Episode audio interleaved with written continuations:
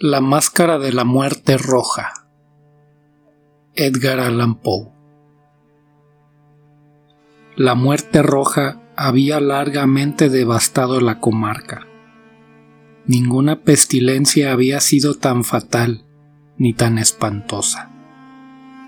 La sangre era su encarnación y su sello, la rojez y el horror de la sangre. Se producían agudos dolores y un súbito desvanecimiento, y luego un profuso sangrar en los poros con la muerte.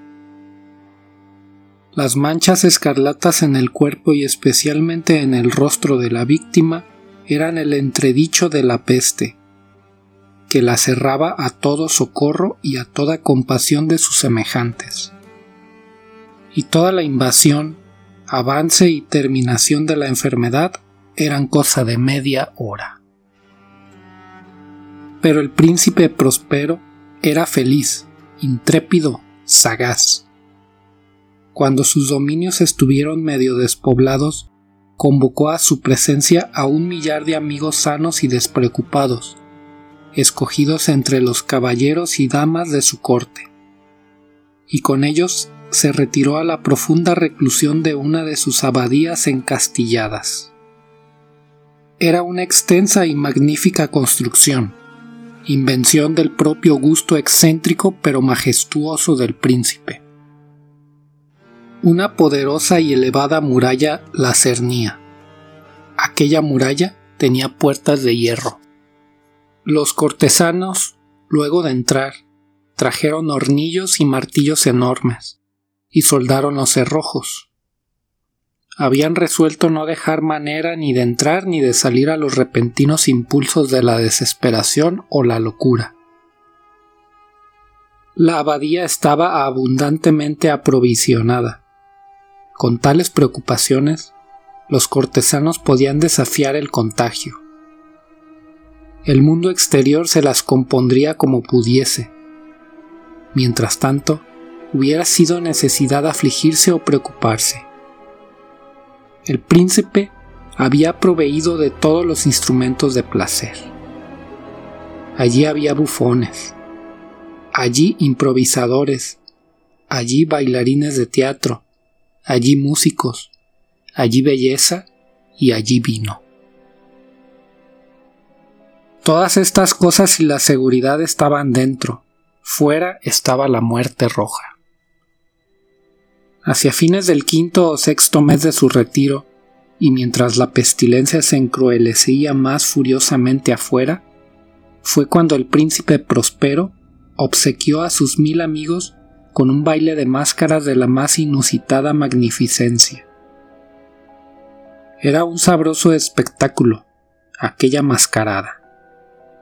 Pero antes permitidme que os hable de las salas donde se celebraba. Eran siete, una serie imperial. En muchos palacios, estas series forman una larga y recta perspectiva, cuando las puertas plegadizas se corren hasta las paredes de cada lado, de modo que la vista de toda su extensión quede poco estorbada. Pero aquí el caso era muy diferente, como podía esperarse del amor del duque por la rareza. Las habitaciones estaban tan irregularmente dispuestas que la vista apenas podía abarcar más de una a la vez. Había un brusco recodo cada veinte o treinta yardas, y a cada recodo un nuevo efecto.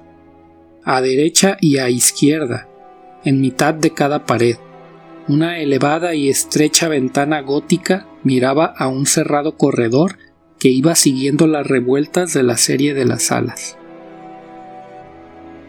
Aquellas ventanas eran de cristales coloreados, cuyo matiz variaba de acuerdo con el que predominaba en las ornamentaciones de la sala en que se abrían. La sala del extremo oriental, por ejemplo, estaba decorada de azul, y vívidamente azules eran las ventanas. La segunda cámara era de púrpura en sus ornamentos y tapicerías, y allí las hojas eran purpurinas la tercera era toda verde, y así eran los cristales. La cuarta estaba amueblada e iluminada de color anaranjado. La quinta de blanco. La sexta de violeta. La séptima habitación estaba rigurosamente amortajada con negras tapicerías de terciopelo que colgaban por todo el techo y por las paredes, cayendo en pesados pliegues sobre una alfombra de igual materia y color. Pero solo en aquella sala el color de las ventanas dejaba de corresponder a la ornamentación. Los cristales eran escarlatas, de un intenso color de sangre. Ahora bien, en ninguna de las siete habitaciones había lámpara ni candelabro. Entre la profusión de ornamentos de oro que estaban puestos dispersamente acá y allá o pendían del techo. No había luz de ninguna clase que emanara de lámpara o bujía dentro de la serie de habitaciones.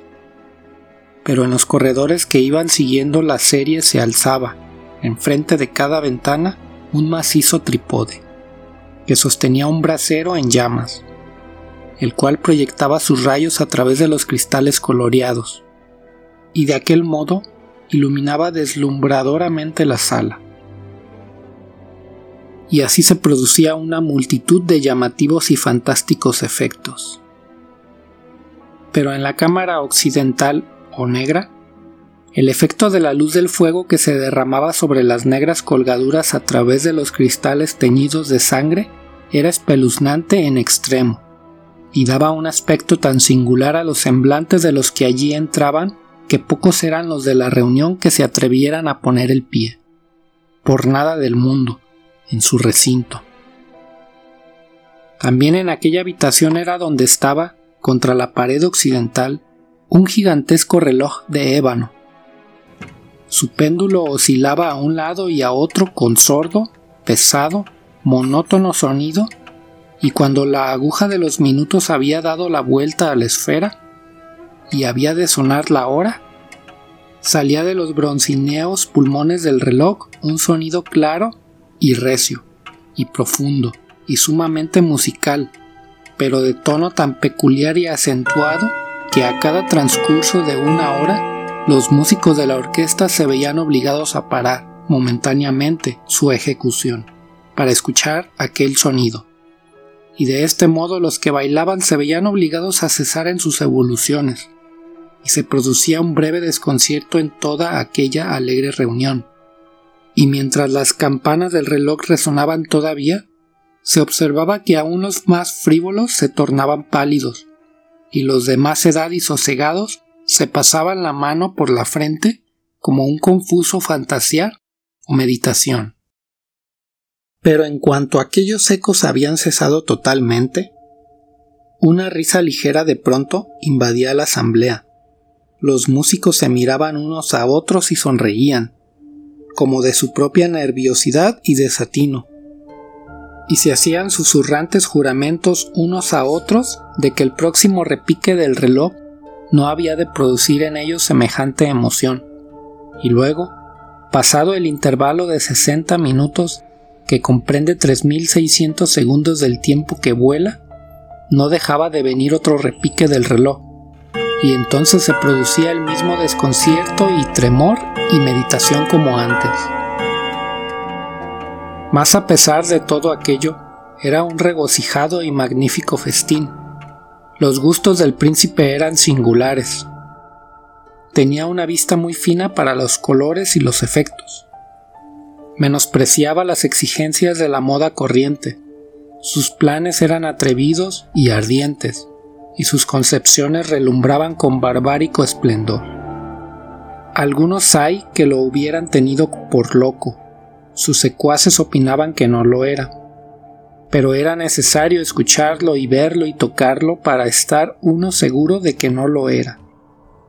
Él había dirigido en gran parte los embellecimientos mobiliarios de las siete salas, con ocasión de aquella gran fiesta. Y la guía de su propio gusto había dado su carácter a las máscaras. Tened por cierto que eran grotescas. Allí había mucho de brillante, de relumbrante, de mordaz, de fantástico. Mucho de lo que se ha visto después en Harnany, Había figuras arabescas con miembros y accesorios inapropiados. Había delirantes caprichos como atavíos de locos. Había mucho de lo bello, mucho de lo silencioso, mucho de lo raro, algo de lo horrible y no poco de lo que pudiera haber causado repugnancia. Arriba y abajo de las siete salas se pavoneaba una muchedumbre de pesadilla, y ellos, aquellas figuras de pesadilla, andaban por allí contorsionándose, tiñéndose de color de las alas, haciendo que la estrafalaria música pareciese como el eco de sus pasos. Pero pronto repica otra vez el reloj de ébano que se alza en la sala de terciopelo, y entonces, por un momento, queda todo parado. Todo guarda silencio menos la voz del reloj. Las figuras de pesadilla se quedan yertas, atascadas, pero los ecos del repique van muriendo. No han durado sino un instante, y una ligera risa, medio contenida, se cierne cuando se han extinguido. Y una vez más la música se hincha, los ensueños viven, se retuercen de acá para allá más alegremente que nunca, tomando color de las ventanas diversamente teñidas, a través de las cuales se derraman los rayos de los tripodes. Pero en la cámara más occidental de las siete no hay ahora ninguna máscara que se atreva a entrar, porque la noche se va pasando. Allí se derrama una luz, más rubicunda a través de los cristales de color de sangre, y la negrura de los cortinajes teñidos de sable causan terror, y a los que ponen el pie en la negra alfombra les llega del cercano reloj de ébano un destemplado repique más solemnemente acentuado que el que pueda alcanzar sus oídos cuando se dan a los más lejanos regocijos de las otras salas. Pero en estas otras salas había una densa muchedumbre, y en ellas latía febrilmente el corazón de la vida, y el festín llegaba a remolinar vertiginosamente cuando por fin comenzaron los tañidos de medianoche en el reloj. Entonces la música cesó, como ya he dicho, y las evoluciones de los que danzaban se apaciguaron, y se produjo una angustiosa suspensión de todas las cosas como antes. Pero ahora tenían que sonar doce tañidos en la campana del reloj, y por esto ocurrió Tal vez que con el mayor tiempo más porción de pensamiento se insinuó en las meditaciones de los pensativos que había entre los que se divertían.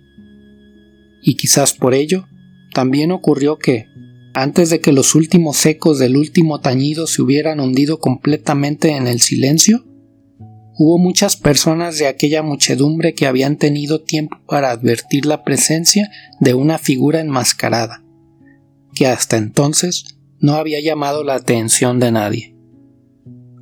Y al difundirse en un susurro el rumor de aquella nueva presencia, acabó por suscitarse entre todos los presentes un cuchicheo o murmullo que expresaba la desaprobación y el asombro, y luego, finalmente, el terror, el horror y la repugnancia.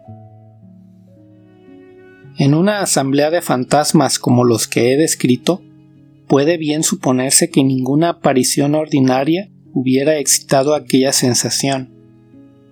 A decir verdad, la licencia carnavalesca de aquella noche era casi ilimitada, pero la figura en cuestión había superado lo más excesivo y traspasado hasta los límites del equívoco decoro del príncipe.